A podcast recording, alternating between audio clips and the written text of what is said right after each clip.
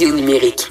Le retour de Mario Dumont, le seul ancien politicien qui ne vous sortira jamais de cassette. Mario Dumont et Vincent Dessureau. Jusqu'à 17. Cube Radio. C'était une politique implantée par le gouvernement libéral. La date avait été placée au 29 janvier 2019. C'est aujourd'hui, donc il fallait enregistrer dans le registre québécois son arme à feu. La CAQ a repris le pouvoir, a joué avec ça un peu. Finalement, la semaine passée, il nous a annoncé certains assouplissements.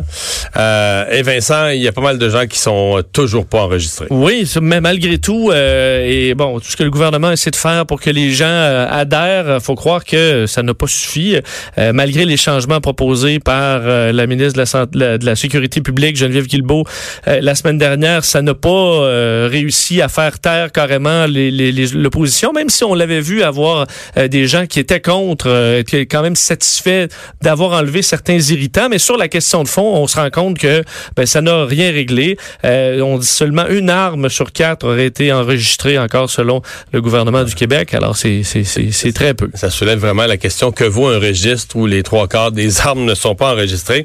Il y a donc, euh, je vous le disais avant la pause, euh, des régions où la question a été soulevée au niveau des conseils municipaux et même au niveau de la MRC, euh, tellement que le président de la Fédération québécoise des municipalités, euh, M. Demers, a dit, Jacques Demers a dit, écoutez, c'est pas, c'est pas marginal, c'est pas banal, c'est une opposition qui est, qui est vive, qui est majeure. Claire Bolduc est préfète de la MRC de Témiscamingue, une des MRC où la question a rebondi. Bonjour, Madame Bolduc.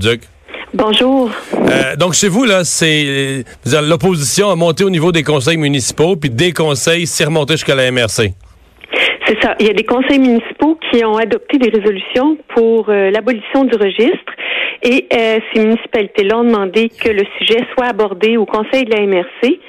Évidemment, on l'a inscrit et on s'est donné la peine d'entendre, de rechercher et d'entendre les personnes présentes toutes les parties prenantes au dossier ne se sont pas présentées, mais on a quand même décidé à la MRC qu'on allait faire l'effort de leur demander de venir nous rencontrer, de nous parler. Par ailleurs, on n'a pas demandé comme résolution d'abolir le registre. Mhm. On a demandé un moratoire et qui est vraiment une, que le dialogue s'installe? On le voit, il y a un manque de dialogue entre euh, des réalités, les gens qui vivent des réalités de région, les gens qui euh, vivent des réalités concrètes de municipales, euh, la ruralité versus les grands centres.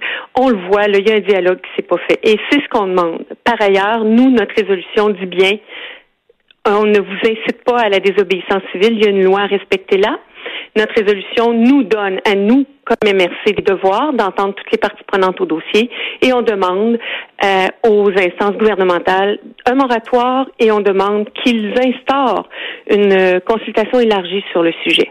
Mhm.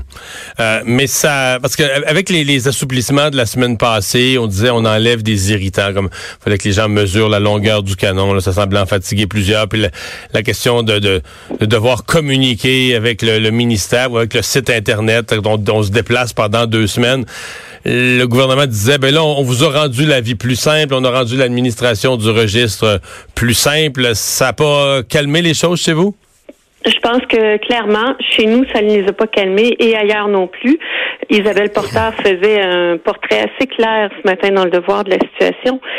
Ce que le fond, le fond de la chose pour un territoire comme celui du Témiscamingue, c'est qu'on est sur les limites de l'Ontario. Partout, trois fois sur partout où on sort du Témiscamingue, on arrive en Ontario. Or, en Ontario, euh, Notre-Dame-du-Nord, par exemple, à trois kilomètres du cœur du village, ils sont en Ontario. Et les armes à feu ne sont pas enregistrées. Les familles sont sur les deux frontières, sont dans les deux provinces. Pourquoi inscrire une arme à feu? On va aller la porter chez le beau-frère. On vit avec euh, des pourvoiries. C'est un territoire de pourvoyeurs ici. Il y en a une centaine. Les gens qui viennent en pourvoirie n'ont pas des armes enregistrées. Ce sont des Européens, ce sont des Américains, ce sont des gens de partout au Canada. On est dans deux poids, deux mesures. On est aussi dans des réalités qui sont qui nous sont propres où l'arme l'arme de chasse, c'est pas une arme automatique pour commencer, c'est une arme qui est déjà enregistrée au moment de l'achat auprès d'une personne qui détient déjà un permis. Alors euh, les gens nous le font savoir. Au-delà de ça, on entend très bien des inquiétudes de par exemple, les groupes de femmes, les femmes violentées, où on les entend ces inquiétudes-là. Et la question qu'on a, c'est comment une arme inscrite dans un registre garantit la sécurité des personnes vulnérables. Parce que c'est derrière l'arme que se tient le danger. L'arme en elle-même ne constitue pas le danger. Et c'est pas c'est pas parce qu'on rit que c'est drôle, mais une personne disait, c'est l'arme on pourra peut-être, s'il y a eu un crime, on pourra peut-être retrouver le possesseur, on pourra peut-être retrouver euh, où elle est cette arme-là, mais la victime, elle sera pas moins morte. Et c'est aussi cette question-là qu'on pose. De quelle manière est-ce que c'est vraiment le meilleur moyen?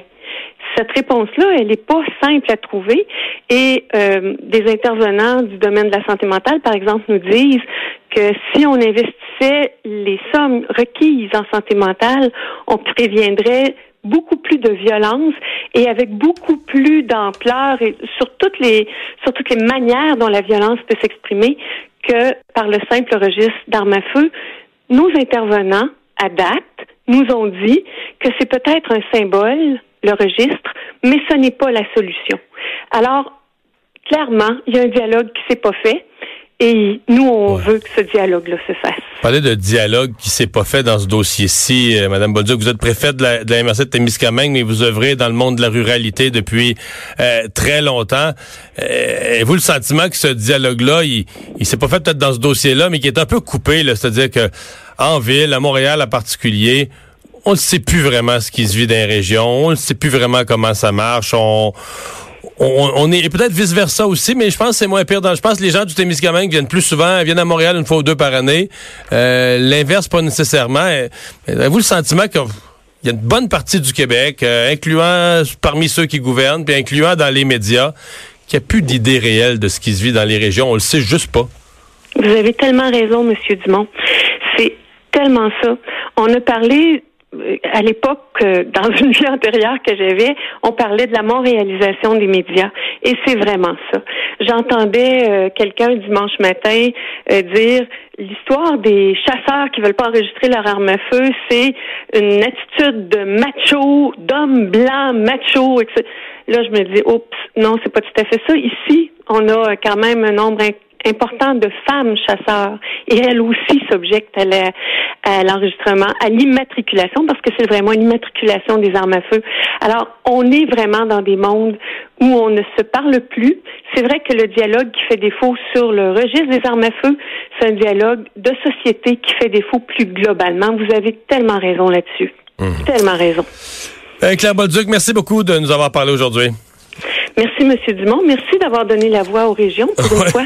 On va le refaire. Au revoir. On va s'arrêter. Au retour de la pause, le buzz de Vincent.